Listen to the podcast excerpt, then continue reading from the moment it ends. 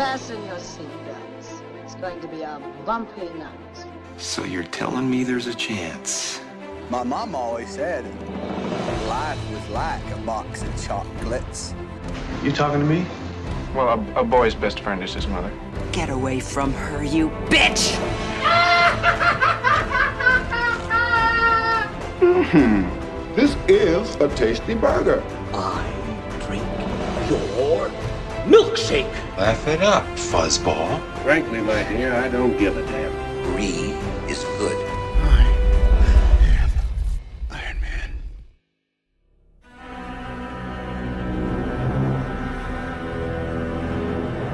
Saludos y bienvenidos a Cine Express Throwback, episodio número 32. Mi nombre es Fico Canjiano y como de costumbre vamos a estar hablando de películas clásicas, icónicas, que han influenciado la taquilla, la cultura popular, de nuestras favoritas, de nuestras no tan favoritas, como hemos estado haciendo esta es nuestra segunda temporada. Eh, así que, y antes de comenzar con la película que se eligió para, para este episodio especial, eh, presentar a nuestros, a nuestros colegas, el panel de expertos. Vamos a empezar porque parece que le gustó la primera ronda y quería una segunda ronda eh, de cervezas. Tenemos al profe, al profesor este Alexis León, que estuvo con nosotros como invitado la semana pasada eh, y estaba bien interesado en ver esta, esta película que, que Robert escogió. Así que Alexis, que este, gracias por estar con nosotros, un saludo y qué bueno que está con nosotros de, de vuelta aquí. Tanto tiempo. Saludos, saludos. Oye, está brutal porque en una semana ya pertenezco al panel de expertos. Increíble.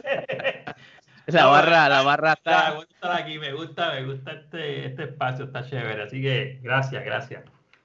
Qué bueno que está con nosotros de nuevo. Este, siempre bienvenido. También tenemos a Rob Bobby Bob PR, que es el responsable de este pick. Rob, ¿cómo estás? Mano, todo bien. Yo quiero someter un plebiscito, eh, sí o no, para que el profe sea miembro exclusivo de Cine Express Throwback. Eh, no les podemos prometer la estadidad, pero les podemos prometer al profe. Hay que buscar los maletines, pero seguimos, con- vamos, vamos a otro tema. Este, también tenemos la voz del pueblo, al señor Luis Ángeles. Luis, ¿cómo estás? ¿Todo bien, brother?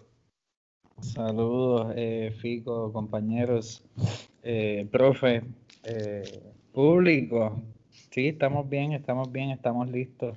Eh, de nuevo, tengo la película bien fresca de que esperaron por mí para empezar, así que cuento con ustedes. Esta, temporada promete porque Luis va a estar fresco, fresquecito, like, la- right off the oven para cada vez que empezamos a grabar. Este, así que, y por último, tenemos al filósofo, tenemos al señor José Morales. Saludos, José, ¿cómo estás? Saludos Fico, saludos a todos mis compañeros, le damos la bienvenida a Alexis otra vez, estamos contentos de que esté aquí con nosotros y saludos a todo el público que nos está escuchando, bienvenidos a otro podcast de Throwback. Así mismo es. Así que nada, este es el episodio número 32 y en esta ocasión se lo voy a pasar a Bobby Bob para que nos hable que él fue el que escogió esta película, por qué la escogió, si se le hizo difícil, si se le hizo fácil, si este tenía otros picks en mente que pueda mencionar por aquí arribita que quizás tocamos eh, en las próximas en los próximos episodios eh, y si había visto esta película por primera vez eh, y, qué tal le pareció este por encimita antes de pasárselo a, a todo el mundo para que hable de, de si se recuerdan cuando la vieron por primera vez, si este fue la primera vez, y, viéndola en estos días repasándola. Así que, Bobby Bob, la the floor is yours. Dime, Muchas gracias. eh, gracias por pasarme el micrófono. Mira, eh, yo, ¿verdad? Como mencioné al principio de esta segunda temporada, de este prestigioso y ganador de muchos premios, ¿verdad? Este podcast, eh, pod- eh, Throwback, que yo quiero escoger películas que nunca he visto. O sea, quiero ver películas que para mí son nuevas. O sea, tengo una lista como de 20, 30 películas, ¿no? Que nunca he visto. So, yo eh, dije de Tim Meri, de Lopin Hue, Cuca la títere fue, ¿Cuántas patas tiene el gato? Citizen Kane 4. Y esa fue la que escogí, Citizen Kane. Eh, del 1941, la escogí primordialmente, no porque por ahí viene la película de Mank eh, en Netflix, que es como que pues, un vistazo a, a- lo que sucedió antes de la filmación, el proceso de desarrollo de la película. So yo dije, pues mira, might as well, eh, tengo que ver Citizen Kane para tener más o menos como que una perspectiva de lo que está sucediendo en Mank. So, sí, no, por eso fue que la escogí. Nunca la había visto, como les mencioné. Eh, first time watching. Estoy fresquecito como Luis, terminé de verla casi ahora también. ¿Y qué tal? Y por encimita, antes de entrar ahorita en detalles, ¿qué, qué tal te pareció? De- danos algún teaser. Ah, mano. Eh, Ella sabe, ¿no? Sí. Gracias, Robert. Ah, ya abriste, yo- ya. Vamos. Bye. si yo, si yo hubiera visto esta película la semana pasada, eh, digo, la semana que viene, pues sí, pero esta semana como que tengo la mente muy nublada y se me hizo fue un tough watch. Fue un tough watch. Este, si no, no sé. Ya, ya, ya tenemos una idea, muy bien. Este, Sí. te lo voy a Yo, no, yo, yo no quería darle play, pero pues ya, pues qué carajo. Eran las 8 de la noche y había que grabar a las 10. So, well le damos play y que pase lo que pase. Eh, pero pues por lo importante es que no me dormí, tampoco pedí Uber so, Por lo menos, por lo menos. amén. Este, se lo paso a Alexis. Alexis, ¿qué tal? ¿Te recuerdas cuando viste esta película? Eh, ¿No te recuerdas cuando viste esta película? Si la viste en estos días, ¿qué tal eh, revisitándola? Eh, hablamos un poquito por encimita. Lo recuerdo, fue hace como cuatro días, más o menos que fue, porque fue- yo no la había visto. No había escuchado de ella. ¿Ok? Eh, me animé mucho cuando lo mencionaron la, cuando lo mencionaron la otra vez porque pues yo había visto bien pocas películas así de, de blanco y negro, que me vayan a llamar de época, ¿no? Este, la vi, la, eh, la la vi dos veces, o sea, la vi en el weekend y la vi eh, ayer y hoy un cantito más adicional y de verdad me gustó un montón. La primera vez que la vi como que me sentí como que hay que hacer, hay que hacer como el encaje de que esto es una, Un ajuste, película de ajuste. 2020, o sea, un ajuste. Pero, mano, me gustó, me gustó un montón, de verdad. Me gustó. Y, y se me había olvidado el detalle que mencionó eh, Luis, ¿verdad? Que habló ahora. Eh, Luis fue el que habló ahora, ¿verdad? Sí. Rob, Rob, Rob. Rob, me estoy acordando los nombres todavía. Es verdad que viene una, que le había mencionado, que viene una para, para Netflix. Netflix. Sí. Así que mucho mejor todavía. Pero sí, la tengo fresquecita, así que cuando empecemos a hablar de algunos temas, y saqué, tengo mis notitas por ahí también, por si acaso. Ah, muy bien. Este, hablando de, vamos por la voz del pue- pueblo, Luis, que también dijo que la tenía fresquecita. Por encimita, dame un tease de en, dónde- en qué, en qué lado caes, qué tal esa experiencia de ver Citizen. Kane en el 2020. Eh, El profe es nuevo y la vio dos veces antes del episodio y tiene nota.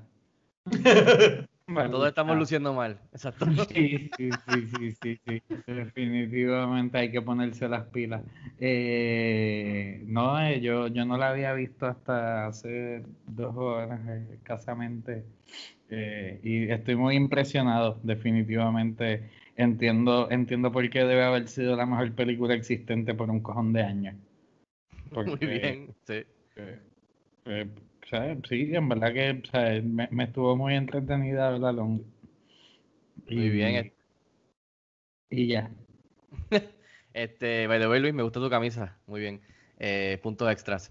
Este, como el tipo, como el show ese de ESPN, ¿cómo es que, que le da los puntos? Tin, tin, tin, tin.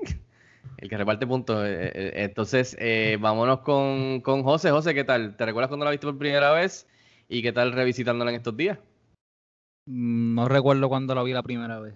Fue hace mucho, mucho, mucho. Yo creo que yo la vi en un especial en cable. Y después de ahí, pues, nada, cero. Hasta estos días. Y me pasó igual, mano, la disfruté un montón. Tú puedes ver por qué, tiene, o lo que dicen es la receta ganadora, o es la película. Y es por, por- por lo que te estaremos hablando en algún momento, por lo que sabe hacer, ¿sabe? por el hecho de que, de que cogió esto, te lo presentó, lo escondió, te lo enseñó un montón de veces, ¿me entiendes? Y, y es lo que para muchas películas se convierte en la receta ganadora. Yo creo que lo mismo pasó con Joss, si no me equivoco.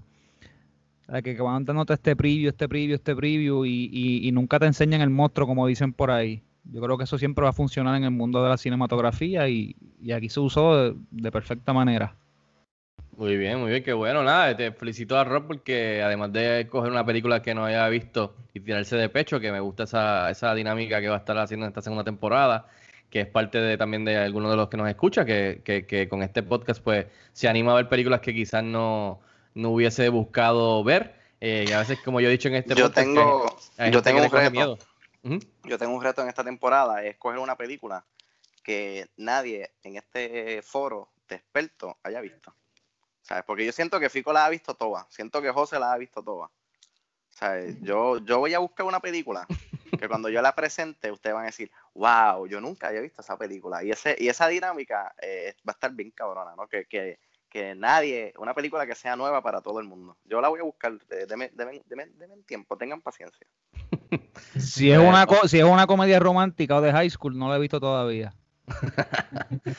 Hay varias, hay varias, pero recuérdate, va a, ser, va a ser difícil porque es dentro de los parámetros de throwback. Tengo, tengo una en Ah, mente. que- Tengo una en mente para mi próximo pick dentro de cuatro semanas. eh, que yo creo que Fico no la ha visto y José no la ha visto. Y Luis, pues estoy seguro que no la ha visto. Puede ser que el profe. eh, sí. Es una película. No voy a decir nada, no. Qué bueno que no estaba cuando estaba hablando de Blade Runner. Mira, este, pero lo que decía que, que a veces las personas le cogen miedo al blanco y negro porque dicen, diablo, son del año de las guácaras. Y, y a veces pues se sorprenden, que es lo bueno. Así que este pick es buenísimo de Rob.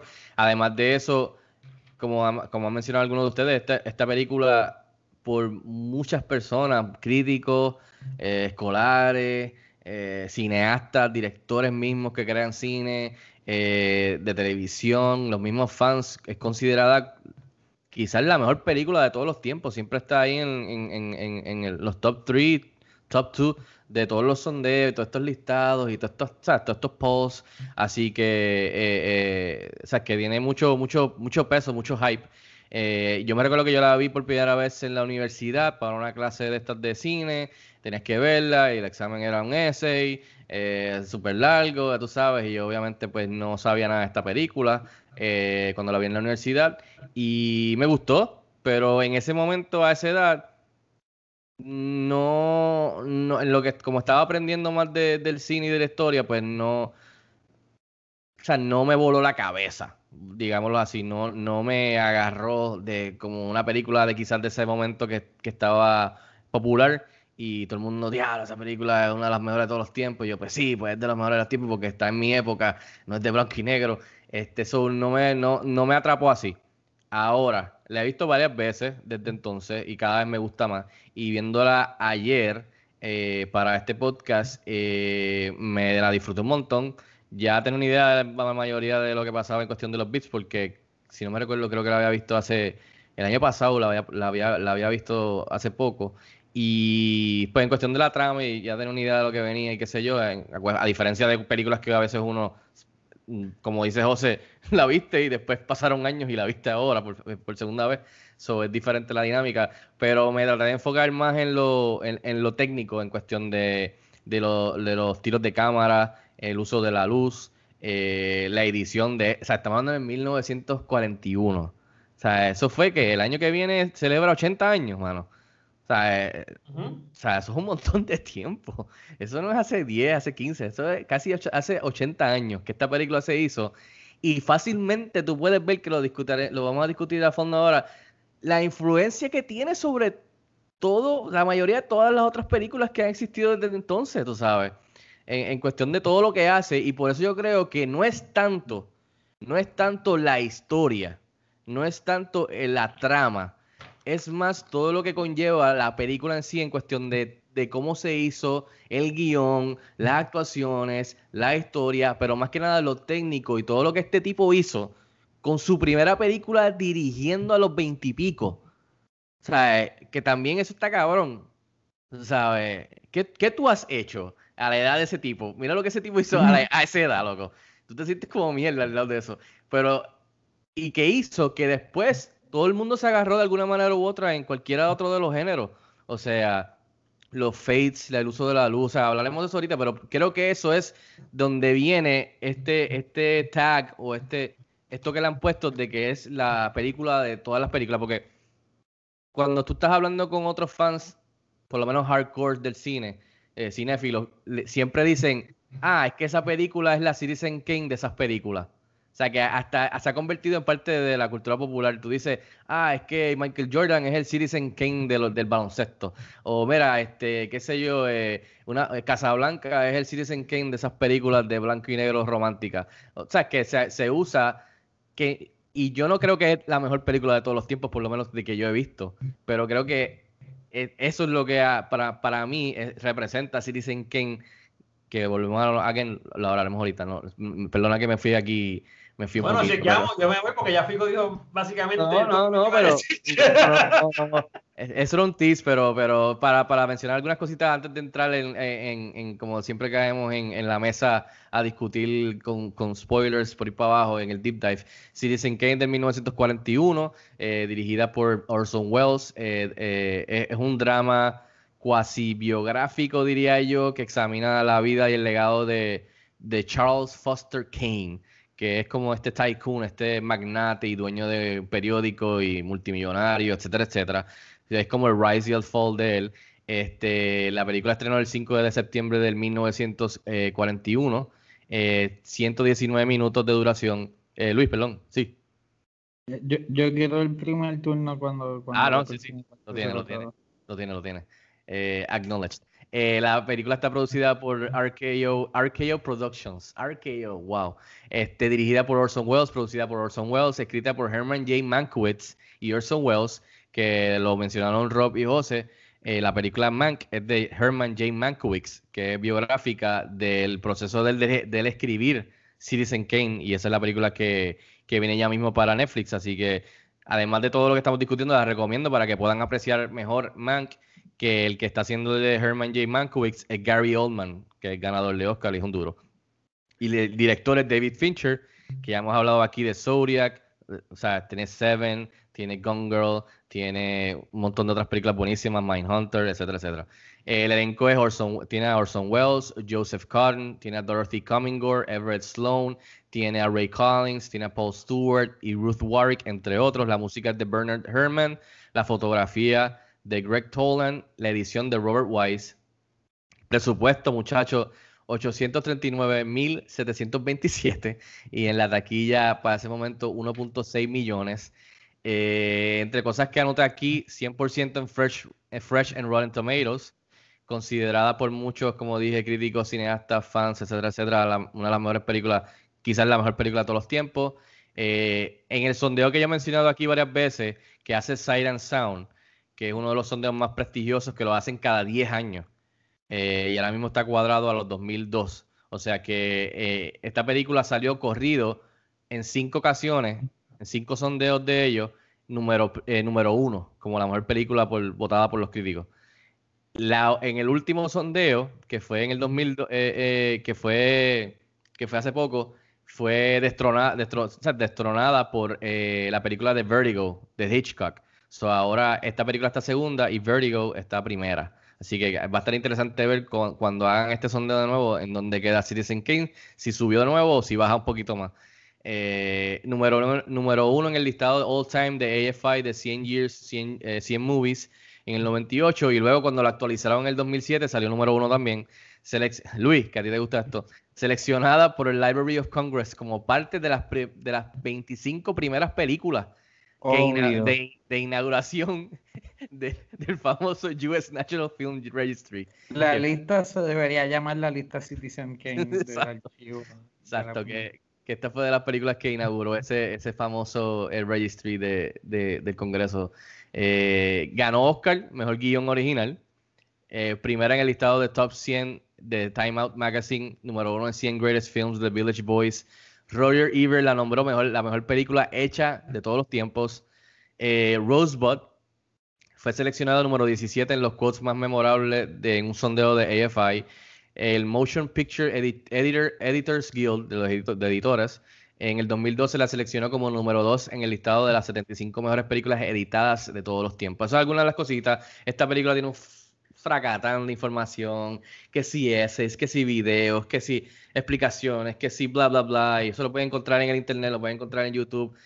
Esas son algunas, algunas cositas que anoté aquí para, para poder este, mencionar en el podcast. Así que si les interesa buscar más información, metan mano porque hay un montón en el, en el mundo de, como, de, como dice el de Cobra Kai, send it to the internet. Este, así que eh, ahora vamos a entrar ahora en, el, en, el, en, el, en la discusión. Spoilers por ir para abajo. Eh, el que quiera entrar y decir algo se puede interrumpir para que no se lo olvide. Siempre lo digo por si acaso. Eh, así que todo el mundo está free a, mencionar, discutir los temas que se exploran, lo técnico, las actuaciones, la música, la edición, algo que quizás no te gustó, que la película te, que, quizás te aburrió, quizás que estaba nítido, pero ahora en el 2020 no, no no funciona muy bien, que digamos, después de tantos años, o sea, casi 80 años. So, se lo voy a pasar a Luis, que fue el que pidió el primer, el primer turno. Así que, Luis, mete mano. Háblame un poco de, de, de lo que te gustó no te gustó de Citizen Kane. Eh, bueno, en verdad yo pues voy a decir que me gustó el montaje ese del principio, que es como el resumen de la vida de él. Eh. Pero dije, wow, ¿y qué va a pasar en esta película si ya me acaban de decir todo? Eh, pero nada, en verdad más que nada yo quería aprovechar pa- para preguntarles, porque pues o sea, yo, yo vi la película interrumpidamente en dos días y, y creo que hay un detalle que se me perdió. Eh, ¿cómo es que él tiene los chavos? Él sus papás lo vendieron o algo así. no lo vendieron. O sea, Me herencia, siento ¿verdad? bien, me siento bien. Porque...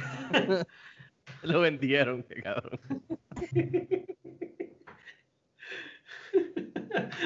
En verdad que- esa parte me quedó borrosa.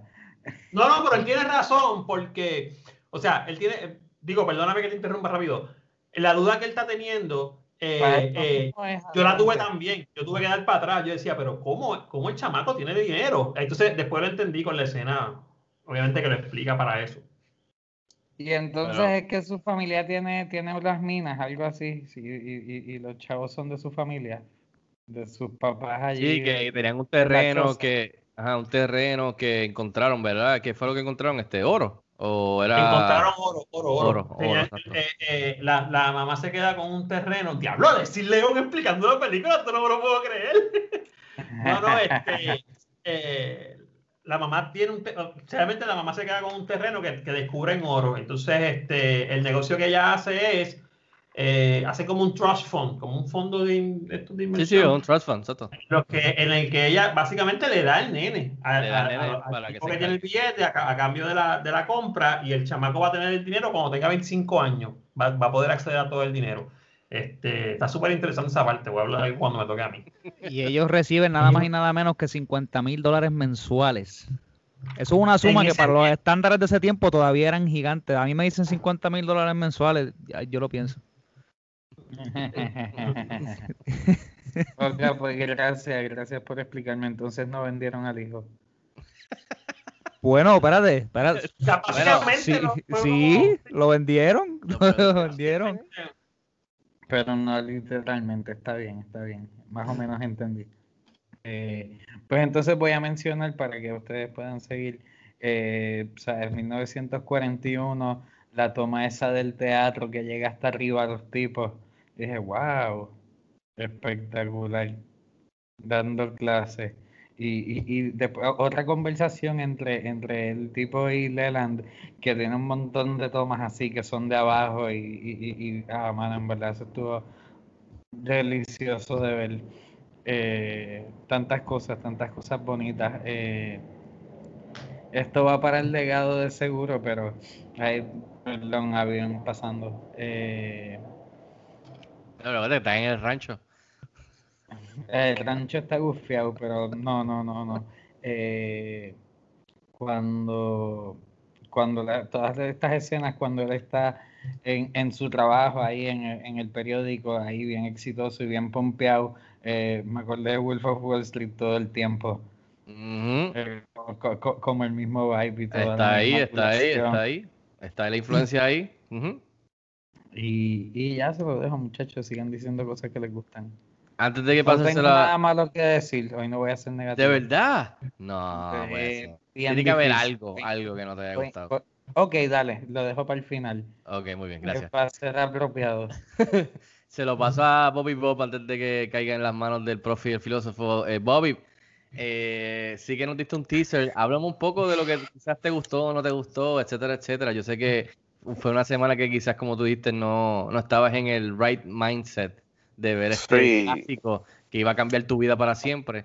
Eh, Yo esperaba. Viewing, pues te cambia la vida para Yo siempre. sí, sí, no, cuando. ¿verdad? Cuando... Y eso pasa, y eso pasa, eso pasa. Sí, yo lo sabía, o sea, cuando yo le di play, yo dije, "Ay, I'm not gonna enjoy this. O sea, ya, yo me lo Ah, no, pero tú te Sí, sugestionaste. Pero tú mismo te hiciste que- Inception. Es que ha sido, una semana, ha sido una semana difícil y, y este... O sea, que podemos decir que Citizen Kane te rompió a ti antes de verla, como hizo el profe con Good Will Hunting. No, ya yo estaba roto. ya tú estabas roto. Sí.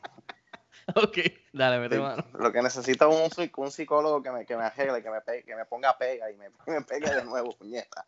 Dale, Mira, este. ah, sí, no, eh, la historia primero no me enganchó, no, no, o sea, no estaba, mentalmente no estaba metido en la película, pero sí puedo apreciar el aspecto técnico de las actuaciones, este, para una, o sea, yo no, habían escenas, momentos que yo decía como que, wow, esta película es del, del 1941 y, y estaban bien adelantados para su tiempo, este, ya sea con, con, con tiros de cámara o, o eh, production wise, ¿no? Eh, production design. Y eso estuvo bien impresionante y, y está bien cabrón, ¿no? Eh, hoy en día tú escuchas que este tipo, este actor dirigió y produjo y escribió una película, pues es como que normal, es como que ya es el estándar, ya estamos acostumbrados a verlo poner el 41. Eh, me imagino que esa gente le tuvo que haber volado la cabeza, como que mira, este tipo está bien loco, está actuando, dirigiendo, escribiendo, haciendo, ¿sabes? So, hay que darle crédito a, a Orson Welles, ¿no? Que, que la sacó del parque. ¿no? Me, mencionaste algo de que esta fue su primera película. Dirigiendo, sí. Así dirigiendo su primera película. Wow, mano. Y haciendo Eh, todo pues, lo demás, como tú dices. Mira para allá. Ah, pues por balde hoy en día, uno, un, un director dirige una película y un palo y dicen, ese, ese es su Citizen Kane. No va a tener otro palo más, ese es su Citizen Kane. No, definitivamente puedo ver este eh, cómo la película ha influenciado, no, no otras películas, es en la historia del cine eh, a lo largo de, los años. Así que lo puedo apreciar. Eh, la historia está intrigante, está cool, eh, pero eh, como les dije, no estaba como que eh, metido en ella, no, no sé. Después le, después le hablo en tras bastidor en el after party. Este, pero no, no, este, eh, por, por lo production wise está cool, me gustó mucho. eh, estoy looking forward a, a- verla pronto, a verla nuevamente y, y cuando ese día llegue, pues yo les dejaré saber eh, qué tal, pero por ahora, pues yo le voy a pasar el micrófono eh, a- al filósofo y a su prodigy, así que adelante. Mira, pues yo te voy a decir la verdad, yo me disfruté mucho la película, y, pero lo, lo más que me impresionó fuera parte de, de- de todo lo técnico y, y- y todo eso, es que est- esta película puede ser algo a lo, a lo que la gente vira para atrás, específicamente los, los, ¿sabes? los jóvenes de hoy día, y me incluyo en, en, en eso porque yo creo que soy, me considero joven todavía. Es el hecho de virar para atrás y ver esto, porque a veces pensamos que estamos tan adelantados en tantas cosas y, somos tan duros y la gente de antes no sabía nada y se, y se quedan en esa jodienda de decir que antes, pues, tú sabes, el, el humano, lo- los seres humanos inteligentes son los que están ahora y ya, y nunca hubo nada de eso. Y es increíble ver que, y no quiero ser reduccionista con esto que voy a decir, pero Alexi, ¿no, no te parece que la gente viendo esto va a decir, sabes, nosotros siempre hemos sido en esencia los mismos? Yo pienso que las crisis se, repiten. El ser humano siempre tiene las mismas crisis, los mismos problemas, se repiten. Eso es una de las cosas que tengo aquí apuntada para decirlo. Y es, es tu, o sea, tú, le, le mostramos esta película a un montón de gente y mira esto y se va a sentir súper identificada con los, con los temas que se hablan en la película, aunque haya sido hace ochenta y pico de años atrás. En la película habla temas políticos, eh, temas históricos, ti- tiene tanto den- condensada dentro de ella que a veces puede ser un poquito tough watch, como dijo Rob. Sabe que también mucha gente quizás se queda anclada en, en- en el principio de decirte, mira, no voy para ningún lado con esta película, de verdad, pues no, no puedo seguir. Y entiendo esa parte también. Pero la película te, te- te da de cierta manera que te enseña también por qué se posicionó como si se, po- se posicionó en ese tiempo. Y es el hecho de lo que, de lo que les dije, lo que les mencioné al principio, el, el hecho de que te va tirando una pista y, te esconde otra cosa, te tira una pista y te esconde otra cosa, cuando básicamente te está contando la película en la introducción, básicamente. Y tenemos este, yo no sé si decir, como cuando tú, ¿cómo es que tú decías, Fico, cuando le- le sacan la alfombra a uno debajo de los pies? Es una película que requiere investigación. Eh, eh, es una película que requiere que tú vires otra vez, le des un rewatch o quizás le des rewind cuando, cuando terminas de ver la película. Y me, gusta esa dinámica que tiene la película, porque la película no, no, es, no es algo que lo viste y, te fuiste, ¿sabes? La película requiere parte activa de ti. Es, es una investigación que está ocurriendo ongoing. Los reporteros y tú también con ellos. Y esa es la parte que me gustó. O sea, no, no es algo que tú estás sentado simplemente y, y siendo entretenido. No sé, ¿qué le parece al profesor León esa parte? Es que es una película que reta. O sea, eh, yo, yo, yo pienso que, pues, está este, como dijo el amigo ahorita, ¿sabes? Está este, este prejuicio de que es una película vieja, no me va a decir nada nuevo, va a ser una trama eh, lenta, eh, y cuando chocamos con lo que digo, ¿verdad? Si, si tú la ves concentrado y qué sé yo, pues tú te das cuenta que no. De hecho, te, te tienes que volver a verla otra vez, porque te diste cuenta que, no, que, que, que la subestimaste. Es la, es la palabra que estaba buscando. Ujú. Sí, es un, es un, es un, y es una, es, es como un, es como una trampa. Yo puse que es como una trampa porque te, te juega con ese mismo, con el prejuicio, con, con, con, con, con tú pasarle un juicio antes de verlo, desde el presente sobre todo. Eh, una de las cosas que yo puedo pensar, y, y rápido lo digo, es que quizás una, uno va a pensar, ah, eso lo han vuelto a hacer un montón en tal y tal película, sí, pero estamos hablando del 41. O sea, Estamos hablando de 1941, mitad del siglo XX, y es tremenda empresa lograr eso. Sí, no, por eso que lo que, lo que yo decía, que, que, que a sus veintipico de años, este tipo se, se lanza a hacer esto sin ningún tipo de experiencia. Oye, y que venimos, y, y perdóname, José, No, venimos tranquilo. eh, de ver otra la semana pasada que también fueron unos chamacos. Porque ¿cuánto tenían este Matt Damon y Ben Affleck? Veintipico. Sí, ah. sí, 20, casi Sí. 20 años. Y más, ni 20 años tenían, más o menos como 18. O sea, que está chévere. Y Se va- cosas que pasaron en producción, y perdóname ahí, Fico, cosas que pasaron en producción, como por ejemplo que Orson Welles, o sea, cuando le mostraron la película después de terminarla, él no terminó de verla.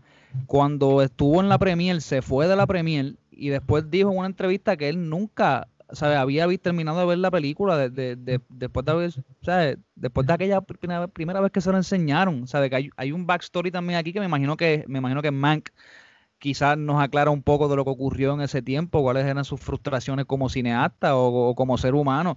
Mano, yo te voy a decir algo, ¿sabes? La trayectoria de, este muchacho, de este personaje que estamos viendo en esta película, es algo, ¿sabes? Bien fuerte, ¿sabes? Las cosas que él llega a hacer, las personas que él llega a conocer y a apoyar, ¿sabes? Como él, por un lado, a- apoya el fascismo y, y- y por otro lado está haciendo como que nada está pasando, como que él no está, quizás él, no- él está hasta sufragando guerra. Oye, yo en algún momento pensé, no sé si se acuerdan de la película de Mon- Monument Men, que era cuando Hitler estaba haciendo una, una recolección este, de, todas las, de todo el arte, arte, que había. arte. Esto me recordó mucho a eso. Yo digo, quiño, quizás este tipo, teni- tú, tú recuerdas que en la introducción él estaba, él estaba saludando a Hitler y eso. Y decía que primero estaba con ellos y después entonces era que los denunciaba. Quizás este tipo era uno de los que les estaba guardando arte a Hitler allí en el castillo de él en el Sanadú. Y nunca nadie se enteró, ¿entiendes? Tiene, tiene tantas cositas. Y es bien, bien impresionante en esa área. Lo otro que me pareció bien que yo me fuera de la parte técnica, si yo me fuera a quejar de algo, yo creo que es al final, este, cuando están en el Sanadú. Uh, no, en el sanudo, cuando están en la parte de abajo, en la parte, en, el- eso fue lo único que yo vi así. Pa- pa- para decir algo, porque la realidad es lo único que tengo. ¿Cuál Es el hecho de que no, no pude ver, y quizás fue hecho a propósito, ¿sabes? Porque, eh, oye, en una producción toda- todas las cosas se piensan, ¿sabes? No hay nada puesto ahí que no, que no necesita estar puesto para que se vea. Y es el hecho de que no hubo mucha iluminación en el área de las caras cuando estaban viendo este estaban viendo, no sé, las cosas, estaban buscando entre las cosas de, de la- de lo que tenía él, de, de tantas y tantas cosas que había coleccionado. Y noté que en esa parte de la iluminación estuvo un poquito funny y, y como que no se podía apreciar bien las caras de cada uno. Pero, then again, quizás se hizo a propósito, ¿me A entiendes? propósito, a propósito, esta película juega mucho con la iluminación, como mencioné. Y antes de esto, en las películas de esa época, como las películas de Hitchcock y las otras películas que estaban de moda, todas esas películas eran básicamente el, el set completo tiene que estar iluminado porque necesitamos mostrar todo lo que está en, la, en, la, en, ¿sabes? en el lente, en, en- el tiro. Este tipo entra sin ningún tipo de experiencia y junto al director de fotografía que hace tremendo trabajo aquí en esta película. eh, y él empieza, usa la sombra, todo el tiempo la sombra, el, el- el- personaje está inundado en, en negro, sale a la luz. eh, eh, el tipo usa, el tipo, o sea, yo no entiendo cómo es, eh, son, son genios, manos, porque es como los de Ben Affleck y Matt Damon. Eh, son jovencitos y sin saber, mira, mira lo que hacen. Este tipo usa, usó en ese momento donde estaban haciendo otra cosa que era el estándar. Él vino a o sea, sin, quizás hasta sin, sin, hacerlo a propósito, a revolucionar con esta película como él quiso hacerla, o sea, su visión. Mucho, él usó esto que era eh, los actores eh, puestos en escena específicamente en blocking, ¿sabes? No sé si me están, si me entienden lo de blocking, donde cada uno está aquí porque aquí va el tiro y entonces está este mueble y tú estás aquí para que te vea. Eh, él, él usó eso mucho en esta película hay muchos tiros que son tres cuartos que está el protagonista y están los otros dos o está el amigo atrás. Y antes las películas que son de esa época, hasta ese momento lo que se usaba era, era cuando tú estabas al frente, te veías, estaba, estaba enfocado y eh, atrás todo estaba desenfocado.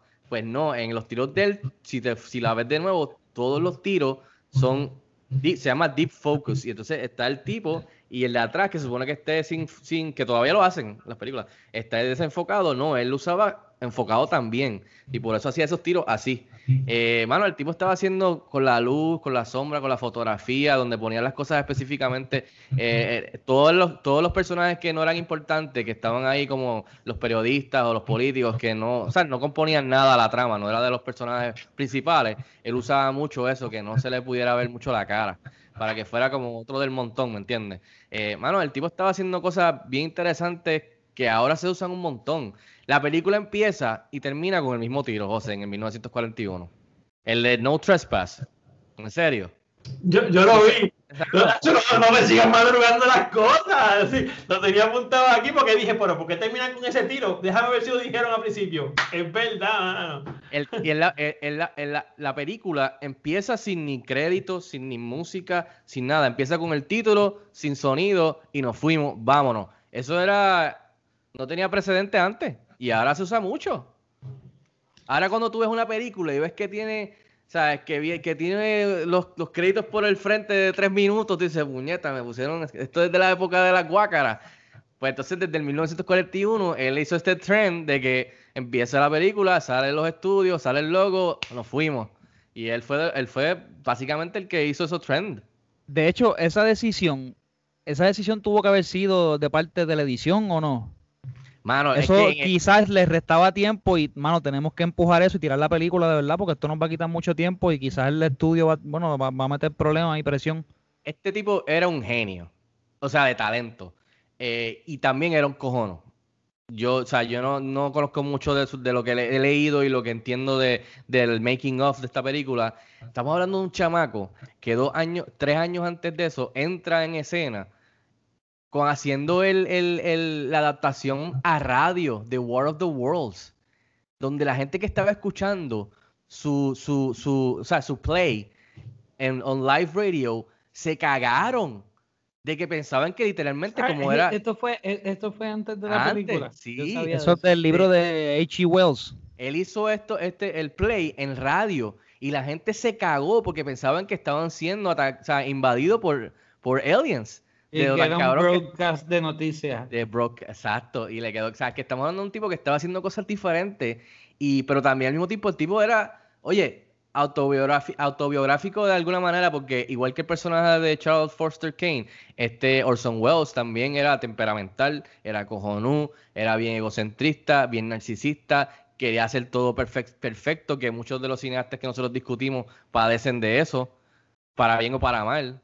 O sea, un tipo que no puede sentarse a ver la película entera porque se saca por el techo por el mismo trabajo que él hizo o de lo que estaban trabajando él, hizo, ¿sabes? Te, te, deja, o sea, te enseña mucho de que él se haya peleado o que se haya forcejeado los créditos del guion con Herman J. Mankiewicz, el de Mank, de quién fue el que escribió la película, a fin de cuentas, que ganaron Oscar por el mejor guion eh, original, también te dice el forcejeo de él, ¿sabes? Y que un estudio le diga, mira, queremos que tú trabajes con nosotros, como un Warner Brothers a Christopher Nolan hoy día, que dicen, tú haces una para mí, yo te hago una para ti, tú haces una para ti, yo hago una para mí. O sea, vamos a seguir trabajando because we want to be in the Christopher Nolan eh, eh, game, ¿verdad? Pues, ¿qué pasa? Este RKO hizo un deal que no tenía precedente otra vez. Le dijo, tú escribes, tú produces, tú actúas, tú editas, o sea, que básicamente lo que tú ves ahí es él. O sea, que estamos hablando, que para mí eso es mucho del legado, que lo hablamos de, lo mencionamos ahorita, hablamos de eso, es que todo eso se... O sea, Citizen Kane es mucho más que la historia, que para nosotros es una historia más del montón, que está cool, está chévere, pero la hayamos visto tantas veces ya en otras películas que fueron fucking influenciadas por esta película. O sea, que es una dinámica bien cabrona. O sea, es dándole la vuelta, como a ustedes que, que les gusta eh, o sea, esas cosas, es como que la gallina y el huevo. Pasa que la gente que ahora entra a ver esta película, pero esa película, esa película es una mierda en blanco y negro. ¿Cuál es el hype? ¿Cuál es la mierda? Pues sabes qué, todas las películas que has visto desde que tú naciste, básicamente vienen de todas esas películas que vienen, que vinieron en esa época o antes. Eso es, es una dinámica, dinámica bien interesante. ¿Tú te imaginas que, sabe, que él no haya podido ver la película por el mismo hecho de que ese personaje, eh, sabes, cómo verse en un espejo? Estaría bien cabrón. Y al fin y al cabo, ¿qué es lo que nos dice la película? ¿Sabe? Al fin, ¿sabe? como mensaje, ¿sabes? Son, son, son las memorias este, que atesoramos, las que, al- las que al La fin y al cabo la nuestra niñez. vida. No, porque también si recuerda, Bernstein este, tenía una memoria cuando él estaba explicando, cuando el reportero le preguntó, donde él describe a esta mujer que él vio en un ferry de Jersey por un segundo con un traje blanco, ¿sabes? Eh, eso es otra, otra, otra cosita que Orson Welles nos está diciendo ahí, para después presentarnos al final el hecho de que él, de que él siempre estuvo pensando en su niñez, ¿sabes? De que, él- de que le robaron algo y lo presentaron dentro de algo que él no quería. Bernstein lo dijo, ¿sabes? He never wanted money. Pero el tipo quería tener control de información. Aquí vemos cómo los reporteros son, ¿sabes? Los, los ponen a una parte de abajo. Cabrón, cabrón, perdona que te interrumpa, pero ahora que me lo recuerda. Cabrón, estamos viviéndolo. La parte que el tipo le, le hacen la jugada y, le, y lo tumban de la elección de... de, de, de- Ujú, ujú. el, tipo le, el tipo le dice, so, ¿qué periódico vamos a subir? Y el tipo le dice, The Other One. Y cuando la levanta, dice, eh, eh, fraude en, lo- en los polls. Y El tipo no puede ni admitirlo en el periódico. Tú sabes que está cabrón. O sea, estamos... Mano, oye, yo lo tengo apuntado aquí, pero estamos en el tema, lo tengo apuntado aquí. En récord, esta es la película favorita de Donald Trump. Él lo ha dicho antes. Ajá. Es la película favorita de Donald Trump. Dime que no hay con cojones ahí metido. O sea, eh, Uh. hay mucho para sacar. ¿sabes? Estamos hablando de lo que tú mencionas, que, que como el, el periódico, estos magnates, estos tycoons, como controlan la, la, la narrativa. O sea, ¿sabes? ¿Cuándo Pues no? entonces podemos decir que él quería algo que va más allá del dinero y es el poder. Es el, El poder y es No, ser amado. los temas, yo me voy a apagar la cámara y me voy porque estamos madrugando los temas aquí. Mano, es que además del poder, yo, yo, yo voy a, yo voy a más básico y me voy agarrando de lo de la niñez. Este tipo lo que quería era probar, este tipo lo que quería, este- pero déjame decirlo, este tipo, al fin y al cabo, de verdad, honestamente, lo que quería era la aprobación. Para mí eso es todo, la aprobación. Y Me lo gusta, dice, Me gusta este espacio, me gusta, me gusta. no sé, Rob, que fue el que escogió esto, Luis, o sea, met- metan mano ahí, que perdona que te interrumpa, José, pero es que No, no, no, está cabrón lo del que yo estamos aquí quitándole las cosas, chicos. Ya me siento Yo, mal. yo, yo pienso, y déjame decirlo, un que turno no al profe. A, a madrugar ya mismo. El tipo quiere, por una vez en su vida, poder controlar su destino. Porque cuando chamaquito se lo controlaron. lo Y, controlaron. dice- y dicen que Freud estaba loco. O sea, el, el- el tipo quiere, en algún momento de su vida, tener el control de su destino, porque cuando era chiquito no le preguntaron y lo controlaron. That's it. Ujú. Por eso la película, eh, mano, por eso es que es Rosebud. Es, cuando yo volví a ver, y perdona, José, sé que estoy en tu, en, en tu turno, sea, No, no, no, zumba, zumba. cuando yo vi el final, que te voy a decir la verdad, yo lo podía buscar en internet porque una película vieja, podía leer. Yo dije, no, voy a esperar porque, hermano, la intriga, qué sé yo. Cuando yo veo el final y yo capté rápido, yo le di, yo le di eh, playback, ¿sabes? Volví al principio y dije, es que ese fue el punto de quiebre del chamaco. El chamaco le mete con la tabla, con, con el, con el, con el, con el, el trineíto ese al, al otro tipo que está a punto de llevárselo. O sea, es algo interesante. Y no solamente eso, la bolita de nieve, entendemos por qué nieve. la bolita de nieve, entiende el Nieve. momento en que su vida tomó el giro que él no quiso, porque él ya tenía conciencia en ese momento. O sea, para mí, eh, eh, y, y te lo digo sinceramente, para mí, y ahora puedo entender por qué la cataloga mucha gente como la mejor película ever, porque en ese tiempo, y, y aquí voy a decir dos o tres cosas, José, después te, te paso la batuta otra vez a ti.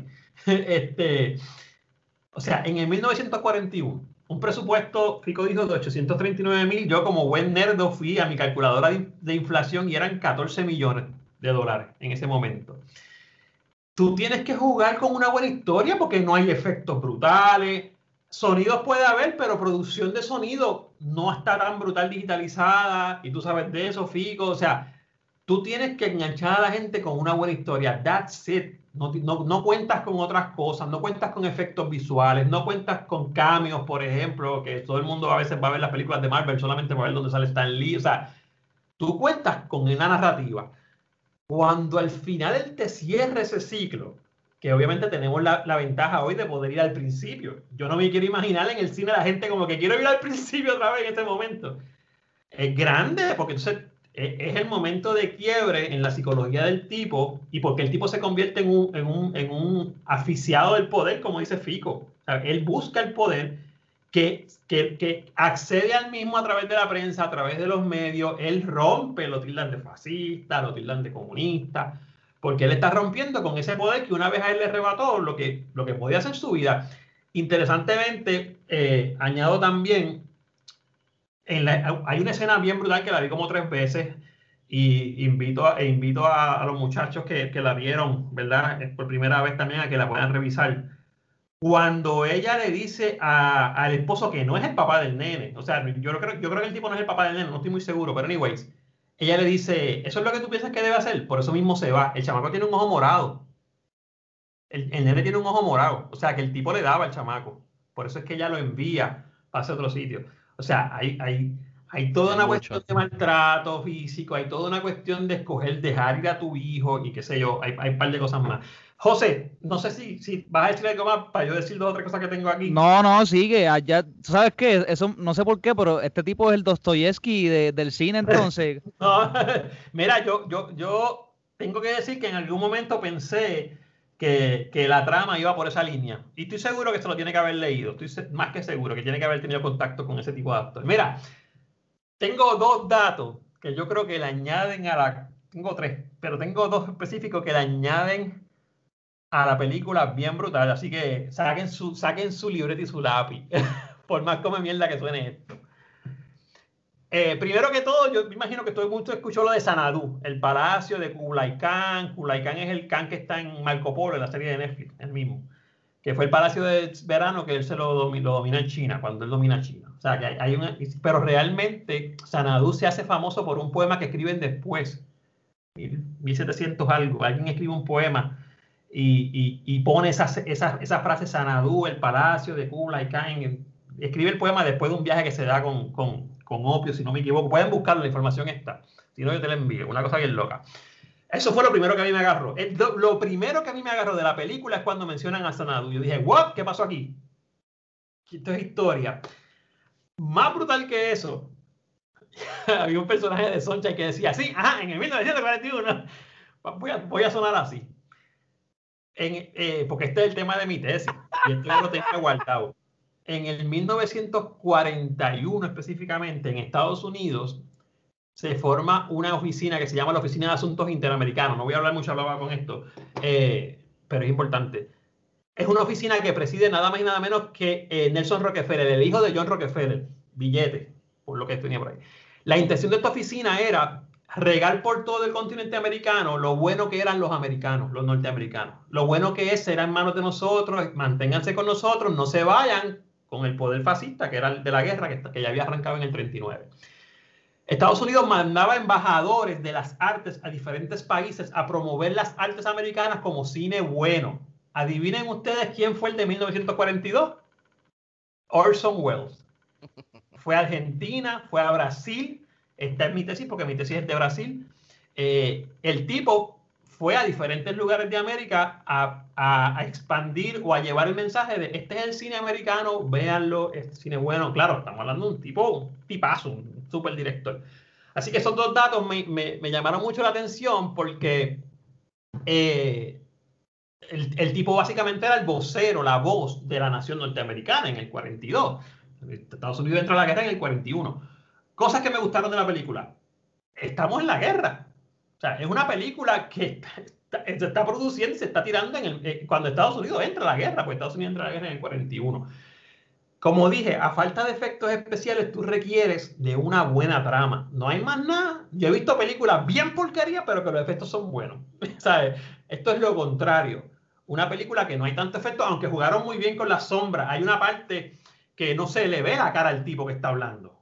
Tú ves las acciones de la mano. Yo, wow, qué brutal. En la, al principio la, la, la, la, ventana se atapa y vuelve a salir entonces la, toma de la luz con el, con el cadáver, ¿sabes? Dime, Fico, que te vi. en, la, en la escena que él está dando el speech bien cabrón, que, que, se tiran de lejos, eso era una fotografía. Y cada de las personas, yo estaba leyendo, es un es como que esa fotografía le abrieron un hueco wow. a, cada, a cada persona. Y entonces con luz por detrás hacían así este por detrás para crear el efecto de que se estaban moviendo en cámara.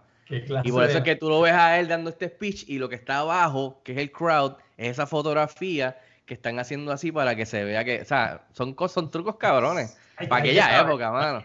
Mano, y esa toma, o sea, esa toma del spokesman hablando público atrás, yo la he visto repetida un montón de películas. un montón de películas. Un montón de películas. Cada, cada vez que hay una película de Batman, el, ¿verdad?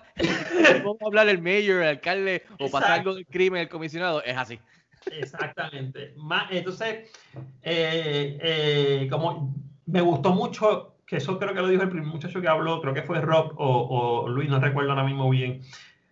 Cuando te cuentan la historia de él al principio, que te dicen, o sea, es un news flash diciéndote dónde nació, cómo se formó, lo tildaron de comunista, Sale, el tipo sale en una foto con Teodoro Roosevelt, que fue presidente de 1900, sale en una foto con Hitler, o sea, con un supuesto Hitler. Eh, eh, obviamente en esa época no iba a poder firmar con Hitler, pero, eh, o sea, cuando cuentan la historia, yo dije, como él dijo, yo dije, ajá, ¿y qué pasó aquí? Ya me contaron por qué murió. Ya tengo toda la historia del tipo en menos de 10 minutos, ajá, ¿qué me van a vender como película? Pero eso es uno viéndolo con la mentalidad, obviamente, prejuiciada de aquí. Eh, cuando volví al principio, no sé si te diste cuenta, Fico, eh, yo sigo un youtuber que analiza la música de las películas, te lo voy a enviar después en español que está brutal. Eh, cuando fui al principio otra vez en la película, que pude ver lo que era Rosebud, Rosebud, voy al principio, cuando la mamá levanta la ventana para mandar a callar al nene, ¿viste esa parte? ¿Te acuerdas? El nene está jugando afuera haciendo un escándalo. Perdón la palabra. Este, Un escándalo brutal. Y el tipo le está diciendo, son las 5, tenemos que conocer al nene. Y la mamá calla el muchacho. En ese momento, si te pones a chequear, la música cambia. Es un tipo Darth Vader que cada vez que entra Darth Vader sale la marcha imperial. Mano, pues este tipo lo estaba haciendo. Es un team, es un, es un, es un motivo, lo que se llama un motivo, ¿sabes? Eh, un cue, una señal, un cue. La cuestión del escándalo, la, la, forma en que integran la realidad histórica me gustó porque el chamaco en, la en, el crack del 29 tiene que vender la compañía, tiene que vender el, el, el periódico. Este, me gustó mucho la parte que, el otro socio de él está haciendo una crítica a la mujer de él. El tipo lo vota, pero publica, pero publica la crítica. Ahí le dice, I, thought, I thought we, were not, we were not speaking. Y él dice, of course, we're speaking. And you're fired. Exactamente, exactamente. Fired con el, con el cheque de 25 mil pesos. Exactamente. ¿Qué pasó, Luis?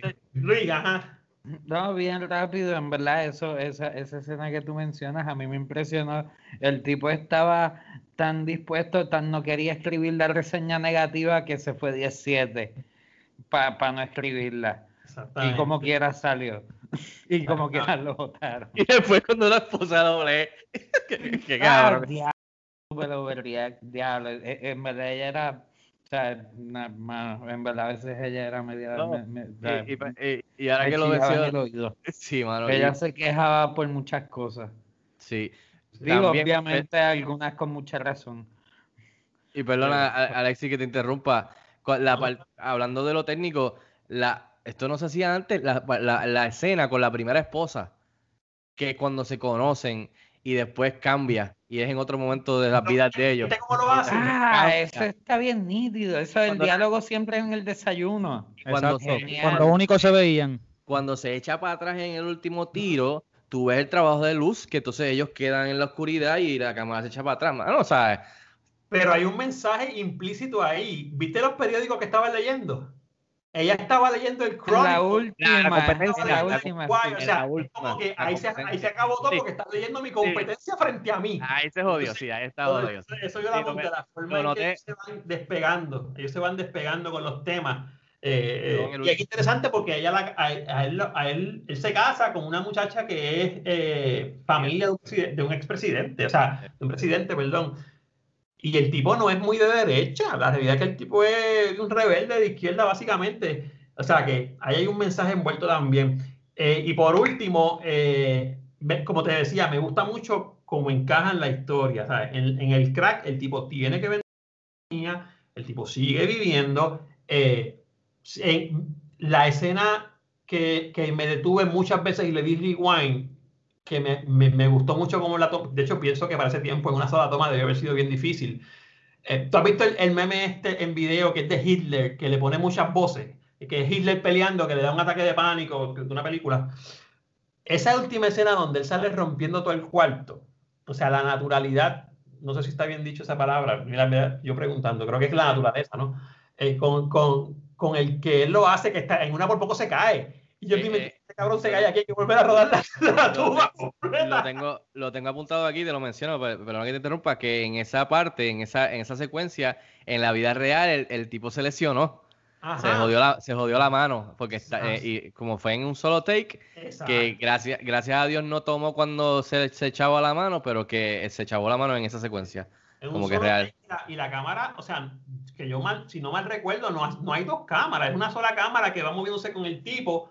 Este, y es bien natural porque el tipo en una se tropieza y tú lo que estás viendo es, eh, eh, tú lo que estás viendo es la, cuando uno pierde el poder. Cuando la mujer se va, que él la tenía básicamente dominada mentalmente, cuando la mujer decide irse eh, de ese palacio donde él vivía, porque es básicamente un palacio, el tipo pierde todo y le toca pues pelear con lo único que tenía.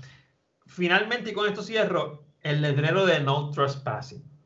Como a él le traspasaron, como con él traspasaron la línea de lo que él debía escoger, le escogieron por él, la película arranca con un letrero de no traspasar.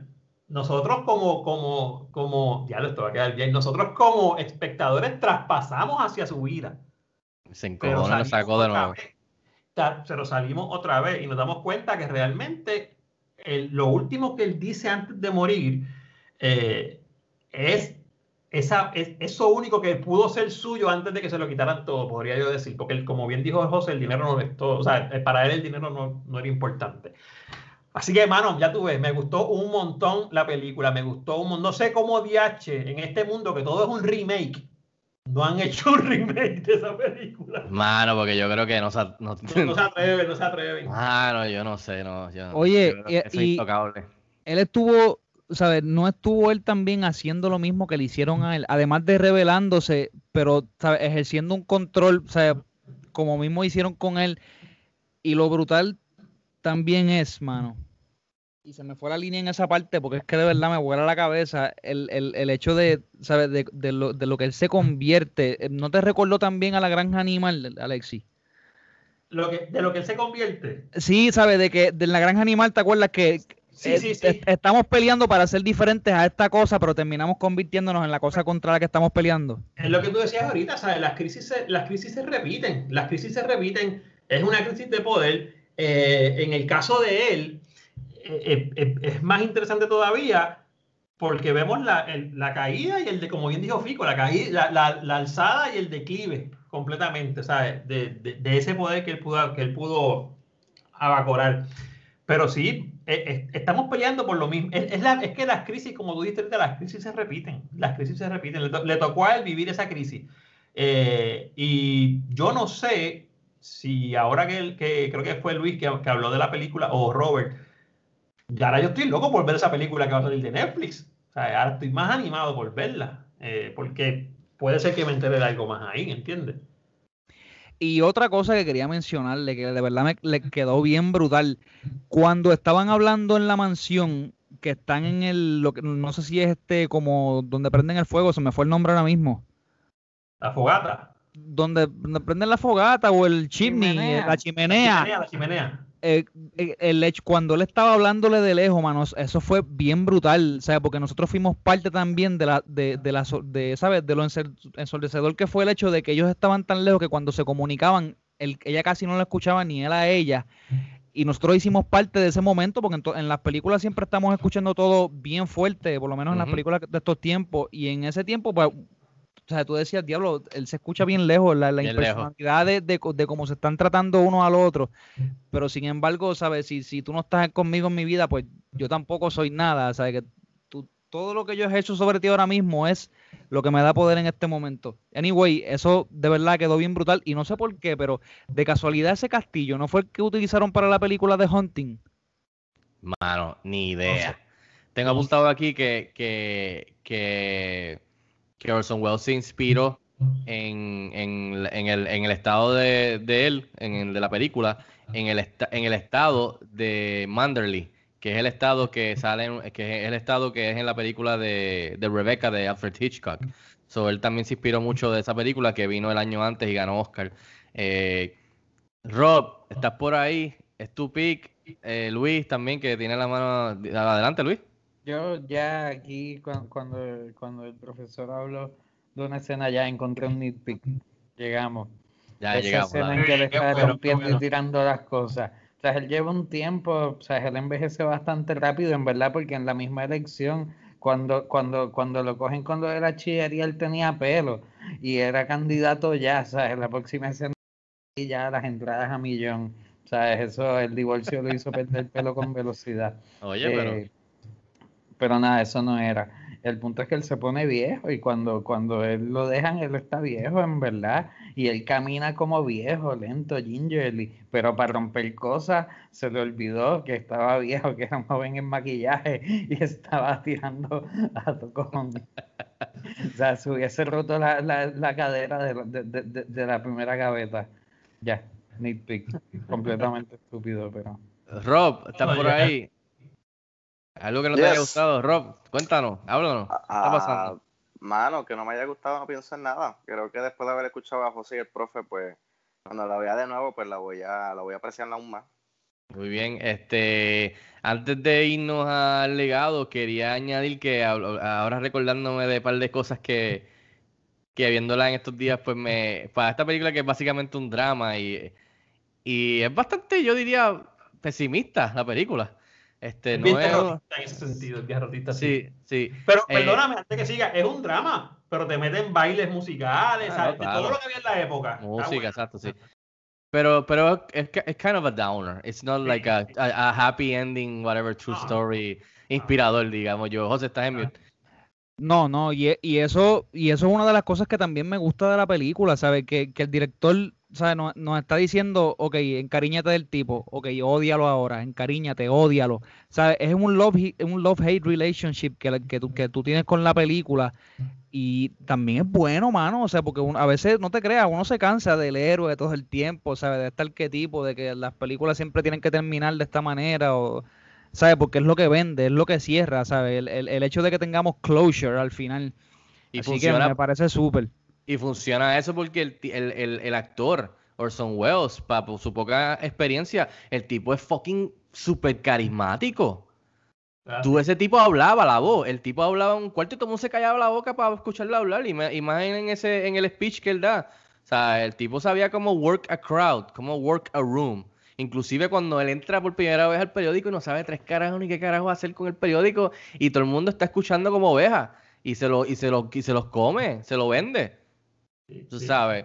También me recuerdo pero- de, de al principio, perdón, Alexis, cuando Sí. él hace, él hace su, digamos, memorándum, bien inspira, bien de cómo va a hacer las cosas en ese periódico. Y Que el lo guarda. Y después el resto de la película se cae en la noticia de esa mierda, o sea, haciendo todo lo que él puede hacer para quitarle el poder a todo el mundo para que no se lo quiten a él, tú sabes. O sea, es como dicen ustedes, es una historia que se repite. Pero de la manera que él lo hizo, para mí es tan impresionante con tan poco y en, esta, en esa época que, que, para mí eso es lo impresionante, además de todo lo que, que uno le puede cortar a la, sa- sacarle a la película, a la historia. Eh, o sea, se eleva todo con él hacer esta película a esa edad sin tanta experiencia, con los recursos que tenía. Tú sabes, que estaba bien adelantado para su época, mano, verdad. Sabes que nada más que con eso, yo no tengo ningún problema con considerarla una de las mejores películas de todos los tiempos. No es de mis favoritas, pero, mano, tengo que reconocer que la película tiene, que me, estoy adelantando el legado, tiene, su spot, ¿sabes? Para siempre. Pero antes, antes de pasárselo a, a, Alexis, creo que iba a hablar, mano, me. Hay una parte, no sé si ustedes se recuerdan que yo me reí viéndola en estos días, que es la parte que él está saliendo con la tipa, ¿verdad? No sé si se acaban de casar y viene este tipo y le dice como reportero, Mr. Este, Mr. Desto, Mr. Kane, qué sé yo, para tratarle de esto. Y el tipo le mete con el bastón. Como que aléjate, cabrón. Y el cabrón, pues si soy de tu periódico, y él, ah, ok, ok, perdón. Okay. Y yo, qué cabrón, con el bastón. Y yo, pero si yo soy de tu periódico, loco. Y él, oh, ok, shoot away, shoot away. Entonces también le dice, ah, que, que, qué sé yo de la ópera. Le dice, no, que él me dijo que si, que si necesitaba cualquier cosa, que él, eh, él me iba a construir una casa de ópera. Uh -huh. y, el, y, el, tipo al final, cuando está yendo el carro, se viene y dice, yeah, but I don't think that's gonna, that, that, that's, eh, como que no vamos a necesitar hacerlo. Y corta, y sale el periódico, Orson, o sea, el tipo le, le hace un, o sea, le construye un opera house. Y como que, eso es funny, man. O sea, eso es edición. Sí, sí, o sea, sí, el timing está cabrón. O sea, que, que hay y con el y con el mismo bochinche que sabe que lo usó a su beneficio también, sabes, como que de verdad, el tipo de verdad es un duro. El tipo de verdad Mira, es un duro. José decía ahorita, este, y, y, y como te decía en el otro, en el último, en el otro podcast que hicimos, perdón, yo me acuerdo que yo dije como al final que la gente se olvida que el cine es un arte. ¿Sabes? Y el arte está hecho para que te mueva las emociones, se supone, se supone. Hay algunos cantantes hoy en día que no piensan eso. este, eh, eh, José decía algo bien importante, que es un love and hate. Tú lo quieres, lo odias, después lo quieres otra vez. Yo diría que es una montaña... tú vas odiando cada vez más al personaje. Tú estás pegado en la película porque quieres saber lo que el tipo dijo. Tú estás pegado en la película por el... Nosotros estamos pegados por el gossip, por saber qué era lo último que dijo. Pero realmente vamos aprendiendo a odiar al tipo porque lo vemos embriagado de poder, maltrata a la mujer, se, se, se, acapara todo lo que puede, pero para que tú veas cómo cuando nos enteramos al final, todos bajamos, todos le cogemos pena al tipo. Ah, coño, eso fue, no había pensado en eso. Entonces aquí viene el momento de reflexivo crítico del profe. Si aplicamos eso a nuestra vida, ¿entiendes? Como que no me había fijado que estoy respondiendo a algo que pasó hace mucho tiempo. Eh, las personas que estén escuchando este podcast, para nada, esto sirve para una terapia psicológica, no piense que es cierto, vaya a un profesional de la salud mental y busque ayuda. Eh, pero, mano, es al final que tú, que tú bajas las tensiones con el tipo y dejas de odiarlo un poco. No justificas, pero dices, ah, lo que pasa es que él estaba tratando de volver. No justifica, pero lo entiende. Exacto. Y, y, y no talcarse súper rápido, no talcarse súper rápido, súper rápido, súper rápido, porque esto no lo puede dejar pasar y quizás ayuda a mucha gente que la vaya a ver. Esa, es, es, eso que pasa con él cuando la mamá lo deja ir, o, o, básicamente lo vende, como dijo el amigo aquí, porque básicamente lo vende. Estamos 1871. O sea, eh, hace, perdonen el momento en el pero hace seis años se había acabado la guerra civil. La familia ya de por sí estaban destruidas sacar a un chamaco del entorno familiar cuando todo el país ya ha sido devastado y decirle que te lo vas a llevar para este, lo vas a sacar del campo, que era donde quizás un poco más cómodo podía estar en ese momento, y llevártelo para este, a un chamaco, yo no, sé cuántos años tenía él en ese momento, ponle que tuviera como ocho. Es, algo, que marca, algo, es algo que marca bien, pero bien fuerte. Digo, debe marcar. Mira, muchachos, antes de, entrar a, cerrar con el legado rápido, aquí tengo eh, quotes memorables, citas. Uh, he married for love, love, that, that's why he did everything. That's why he went to politics. It seems we weren't enough. He wanted all the voters to love him too. Eh, tengo también, I can't remember everything, that's my curse, young man. It's the greatest curse that's ever inflicted on the human race, memory. Que by the way, el amigo del partner de viejo, el tipo era, o sea, buenísimo. Todo lo que hablaba cuando lo entrevistan, que eso, eso está nítido. No, how to, I don't know how to run a newspaper, Mr. Thatcher. I just try everything I can think of. Eh, tengo, I don't know, I don't know many people. Y ella le, dice, eh, ella le dice, I don't know many people. Y él le dice, I know too many people. I guess we're both lonely. Eh, tengo también old age. It's the only disease, Mr. Thompson, that you don't look forward to being cured of.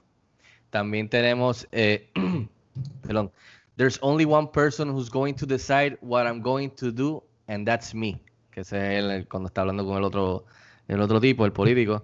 Ah, tengo también Some People, esta parte está, me hizo reír también, que está dándole clases de la, el maestro a ella de, para practicar de, de ópera. Y él le dice, Some people can sing, some people can't. Impossible, impossible. y de este entra tipo, el tipo está en la vuelta y lo regaña. Este, él también dice, I run a couple of newspapers, what do you do?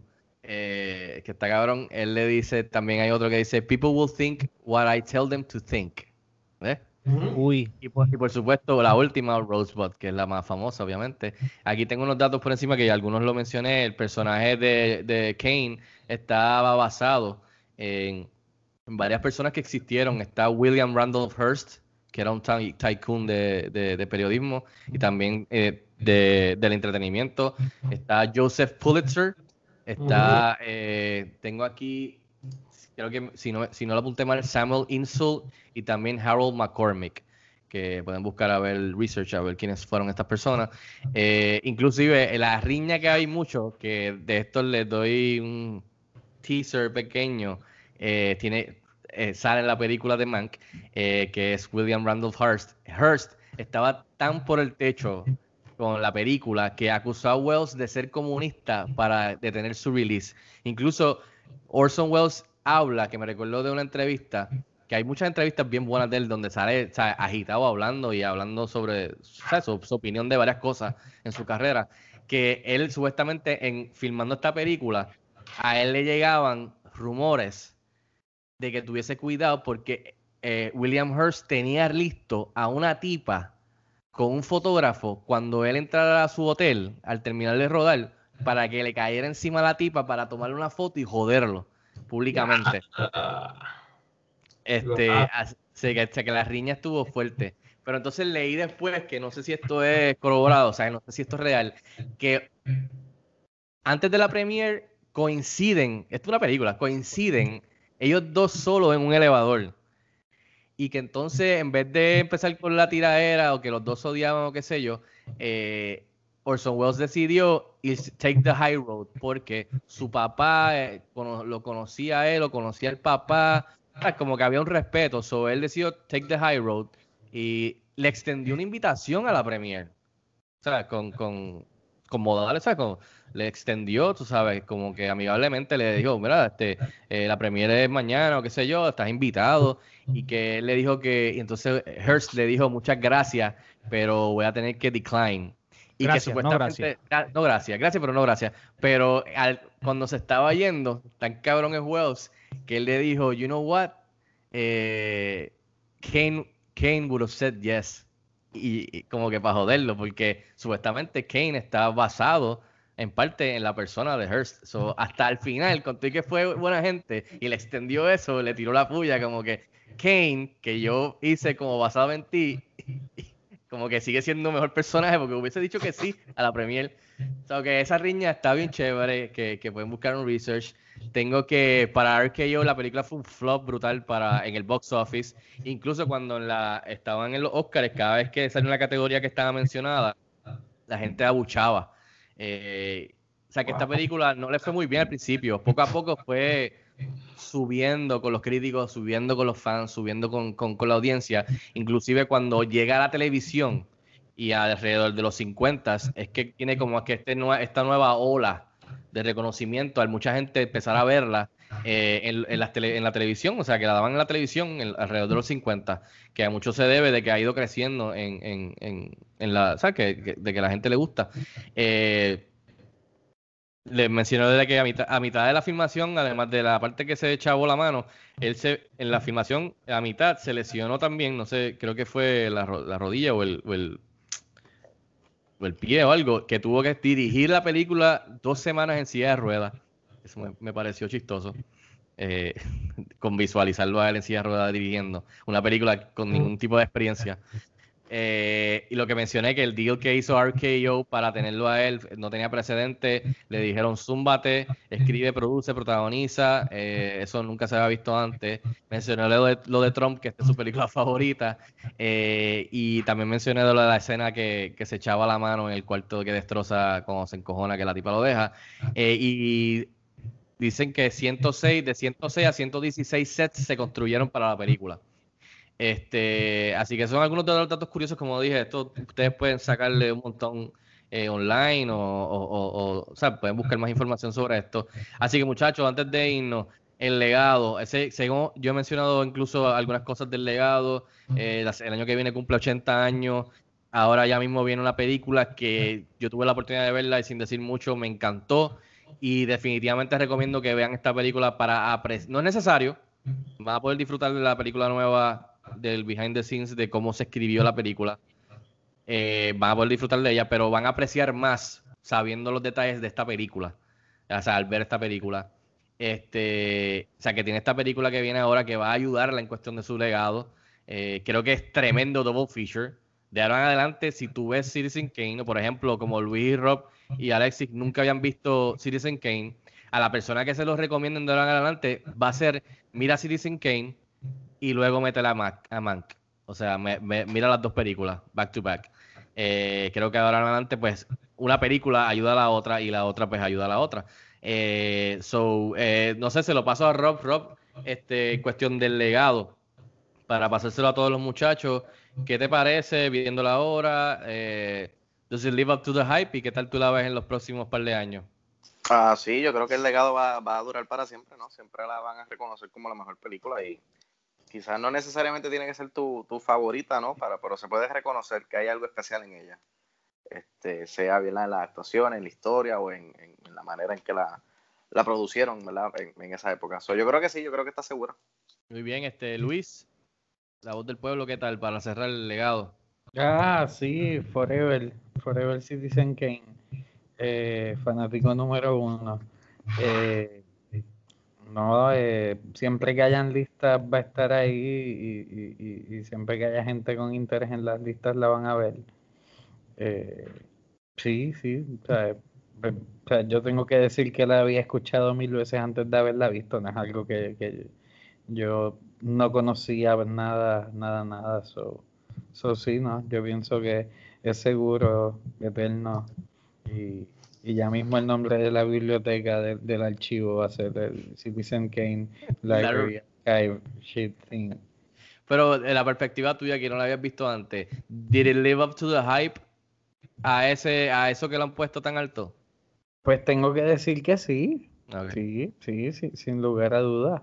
O sea, yo, y tú sabes que, que yo estoy predispuesto a hate y a no darle a la gente, o sea, y, y, a llevarle la contraria a la opinión popular, pero no, o sea, no, absolutamente 100% recomendada. Muy bien, este Alexi, antes de pasársela a José, ¿qué tal el legado? Pienso que va a tenerlo, eh, no sé si se acerquen, a, las personas se acerquen por voluntad propia, pero pienso que va a tenerlo y pienso que sería una buena película en un curso de psicología, mano, de psicología y la cuestión de, de puede ser de acceso al poder y cómo, cómo uno siempre está buscando tener acceso a, más poder. Así que para esa línea, hasta yo mismo creo que la puedo llegar a usar, si alguna vez volvemos a presencial. Muy bien. Eh, y José, ¿qué tal tú? Para cerrar. Mano, yo creo que el legado está ahí ya. Mientras el Internet exista, la gente siempre va a poder virar atrás. Yo creo que lo único que me preocuparía es cuántas personas en este momento virarían a verla o, se tomarían el tiempo para verla por primera vez. Esa es la parte en la que estoy bien dudoso. Porque cada vez, ¿sabes? Pero vamos a, vamos a, vamos a ser claros, ¿sabes? Una cosa lleva a la otra, ¿sabes? Si este proyecto no hubiese existido, muchos otros proyectos no hubiesen existido. Pasan en el mundo del cine, pasan en el mundo de la literatura y pasan en yo creo que en todos los ámbitos. ¿Sabes? Llega este tipo, te presenta estas ideas y, empezamos todos a, usarlas, a copiarnos o, a vernos influenciados por ella o inspirarnos, sea lo que sea. Yo creo que la película tiene su puesto allá arriba y, y, como dice Luisa, siempre que te metas en el internet y busques la lista, la película va a aparecer ahí. Y si tienes esa curiosidad y te llama la atención, vas a llegar, vas a llegar y la vas a ver. Obviamente yo creo que esto le hace un favor. Lo- ustedes como saben, en Throwback lo escucha gente alrededor del mundo, así que suma para adelante. Así mismo y, y, y, y, again, por eso le doy las gracias a Rob, porque escogió un pick muy bueno. eh, que fíjate, yo no había ni pensado, sé que a la larga íbamos a tener que tocar esta película, eh, pero que la hayamos tocado ya rápido en el segundo season, pues eso me, me, me da orgullo en lo mucho que ha crecido como cinéfilo eh, Bobby Bob. Este, así que, y que se lanza estas películas que quizás no terminen siendo su- de sus favoritas, pero quizás alguna lo, lo, lo termina haciendo. Mano, como dije, vienen películas que quizás hacen referencia a co- como la misma man que viene por ahora, esa la va a ayudar en el legado, una al otra. También tenemos que el año que viene cumple 80 años, que quizás hacen un re-release, quizás hacen un remastering, quizás la sacan de nuevo en 4K de alguna manera con behind the scenes que nunca habíamos visto, de, Orson Welles este, gritando en el set, eh, con todo en fuego en el background, cosas así bien locas que, que a la gente le va a interesar. Este, como usted dice José, el internet siempre va a estar ahí ahora, que pueden hacer un research y buscar de la película de esa época, historia, eh, lo que se estaba haciendo en ese momento, otras películas que están alrededor de esa película en ese año, que sería interesante ver qué otras películas fueron nominadas al Oscar en el 1941, que siempre es bien interesante ver qué es lo que estaba en esa época. O sea, eh, y luego de eso también, pues seguir en el, en el, en el rabbit hole de quién era Orson Welles, de dónde vino. En el 38 hizo lo de la radio, War of the Worlds. O sea, eso no es hazaña pequeña. Después brinca, hace esto. ¿Qué después él hizo? Eh, es bien interesante, ¿sabes? ¿Quién, está a decir que quizás, de la misma manera que David Fincher, con la ayuda de su padre, que fue el que escribió el guion, hizo Mank, que es sobre el proceso del que escribió el guion junto a Orson Welles. ¿Quién está a decir que en el futuro, en los próximos años, vemos una biografía dramática del mismo Orson Welles y todas las facetas la- de, su carrera, tocando hasta el making de Citizen Kane? O sea, de, de, de dónde él vino, de su, su crianza y todo lo que hizo en su carrera como artista. Así que, I mean, eso ha pasado antes, así que, ¿quién, quién está a decir que en los próximos 20, 30 años alguien hace una película biográfica, drama, tú sabes, para Oscar, que sea de la figura de Oscar, eh, de, de- de Orson Welles, perdón. Así que yo pienso que está segura, como dijo Luis Rob, siempre va a estar ahí en los tops. O sea, va a ser, bien interesante porque eh, yo sigo lo del sondeo ese que es cada cierto tiempo y, y yo diría que es de los sondeos que más yo respeto de la gente, de los que están envueltos en hacer el sondeo y el tiempo que hacen entre medio de cada sondeo. O sea, es como una actualización después de muchos años, donde las cosas pues han cambiado. Y después de cinco veces o cuatro, ver que Vertigo de Hitchcock la tumbó de primer lugar al segundo, está, como dije, va a estar interesante ver cómo sigue bajando en la lista o quizás, dependiendo de las genera- generaciones nuevas que entren y sean miembros de este sondeo a votar, pues este vaya, vaya cambiando, o sea, esos tipos de sondeos. So, este, yo pienso que está seguro, me encanta, espero cada cierto tiempo revisitarla y espero que los que nunca, o sea, que los que los que los que la han visto la revisiten de nuevo y los que no pues le, le metan mano. Que me preocupa porque no sé que han estado escuchándonos a nosotros chotear toda la película, así que este espero que hayan visto ya por lo menos si están escuchándonos a nosotros. Luis, sé que estaba ibas a decir algo, perdón. Ah, no, era sobre eso mismo que tú decías de esos sondeos que son anuales. O sea, las películas siguen siendo viejas, así que esto es simplemente que cambia la matrícula. Exacto, pues, pues tú lo ves, tú lo ves, exacto. Que quiero ver eh, poco a poco como van entrando películas más eh, recientes al top 10, por ejemplo, y las que estaban antes, antes que estaban dominando, van bajando poco a poco. Porque ha pasado en el listado de, en los listados antes de Vertigo y de Citizen Kane, o sea, de las viejitas. So, nada, gracias muchachos por participar de este episodio, el 32 de Citizen Kane, uno considerada por muchos como la mejor película de todos los tiempos. Eh, así que véanla, déjenos saber, escríbanos. Eh, quiero darle un, un shout out a Chizo de Chizo Comics eh, por, el arte que nos hizo de Citizen Kane, que lo pueden ver, eh, este es el cover de, este episodio. Gracias por estar colaborando, colaborando con nosotros desde la primera temporada, ya estamos en la segunda. Siempre agradecidos por la colaboración. Eh, pueden buscarlo en las redes sociales como Chizo Comics, está bien activo, escríbanle, vean su trabajo. Así que muchas gracias como siempre al pana este, Joel Vázquez. Eh, dicho eso muchachos, este, Alexis, ¿dónde te pueden seguir para que te busquen, busquen tu página, busquen tus videos?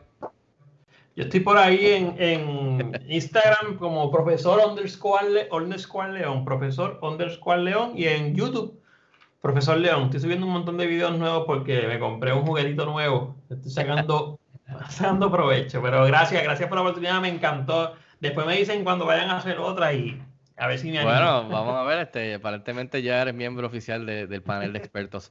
Este, Rob, ¿dónde te pueden seguir? Y gracias por el pick.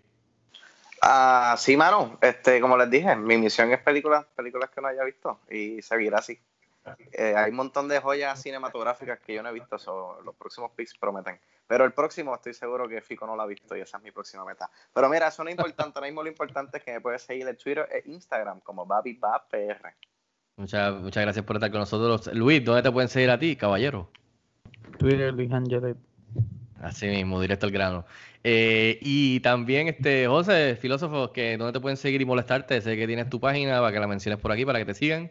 Bueno, me pueden seguir bajo Soy José Mora. Yo no subo, yo casi siempre me tomo tiempo, ¿verdad? Me, encantaría subir contenido mucho, mucho, mucho, pero la realidad es que tomo algo, lo analizo y me tomo el tiempo y lo subo. Me pueden seguir eh, también en la novena puerta, es L9VNA. Les prometo que pronto voy a intentar buscar otro nombre o cambiarlo de alguna manera, pero la realidad es que esa fue la única manera en la que pude ponerlo, así que la novena puerta, la 9VNA puerta. Los espero por ahí a todos. Muchas gracias también por estar con nosotros, como de costumbre. Eh, antes de, de decir el outro usual de Cine Express y mío, quiero mencionar qué película vamos a estar viendo la semana que viene para que se preparen. Así que Alexis, yo sé que ya está apuntando ahí para, para hacer un tripit eh, como miembro nuevo. Este, esta película, eh, tengo que, tengo que admitir que estaba hablando con mi esposa y le mencioné las últimas películas que hemos estado haciendo y me di, cuando le dije que me tocaba a mí y que tenía varias que estaban ahí en el, en el, ¿sabes? Entre las opciones, eh, cuando le mencioné esta, se le abrieron los ojos porque es una de sus películas favoritas de ella. Así que la película que vamos a estar viendo la semana que viene para que la vean por primera vez o la vean, eh, la revisiten nuevamente, es eh, la película del 2000 del director Ridley Scott y es Gladiator. ¡Oh! Alexis va, ya lo veo. Así que por ese grito sabemos que Alexis nos va a El estar profesor va a estar la semana que viene con nosotros. Eso es, enhorabuena. Muy bien. Deja que tú veas el video que yo voy a sacar el lunes, que vas a decir, ah, por eso hizo así. Y tenía, por supuesto, a Russell Crowe y, por supuesto, a Joaquín Phoenix y eh, la música de Hans Zimmer. Eh, para mí es un peliculón, pero también lo cogí en parte porque es una de las películas favoritas de, de mi esposa y no falla, que siempre que la están poniendo en cable con todo y que nos chupamos los comerciales, nos quedamos pegados viéndola. Este, así que es una de esas películas. También sé que es una de las pe- las películas favoritas de mi viejo, así que también, este, en parte también la escogí por eso, porque hay, hay muchas películas todavía que, que- que se pueden escoger, o sea, de, de las que hemos visto o no hemos visto, pero Gladiator me parece, Dijiste ahorita en el chat Gladiator y se me aguaron los ojos, no sé por qué. eh, peliculón, no, de verdad, Eh, me recuerdo verla en el cine de San Patricio y después me fui ese verano, un viaje familiar a España, y la vi en español en España. Así que, o sea, siempre me nunca me voy a olvidar de esa. Mira. Gladiator es una de las películas más rewatchable de todos los tiempos, brother. Así que. No hay break. Así que espero que la vean por primera vez. Este, o si no, la revisiten como muchos de nosotros. Hagan su asignación. Estamos listos para la semana que viene. Quiero mencionar que, como, como mencionamos ahorita, repetir que si no escucharon el podcast anterior que fue con, con Alexis, con el profe, lo pueden escuchar. Estamos en Spotify, en, Anchor FM, estamos en Google Play, estamos en Apple.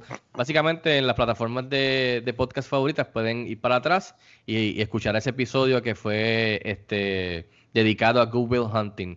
Le- le- antes de irme, ¿qué tal una sesión entre Charles Foster Kane y el profesor de, de Robin Williams? Eso hubiese estado interesante también. Yo creo que, yo creo que Sean, It's Sean not your fault. hubiese metido mano a It's él. not mano. your fault. ¿Te imaginas a él diciéndole It's not your fault? Es verdad, es a, verdad. a, a Kane.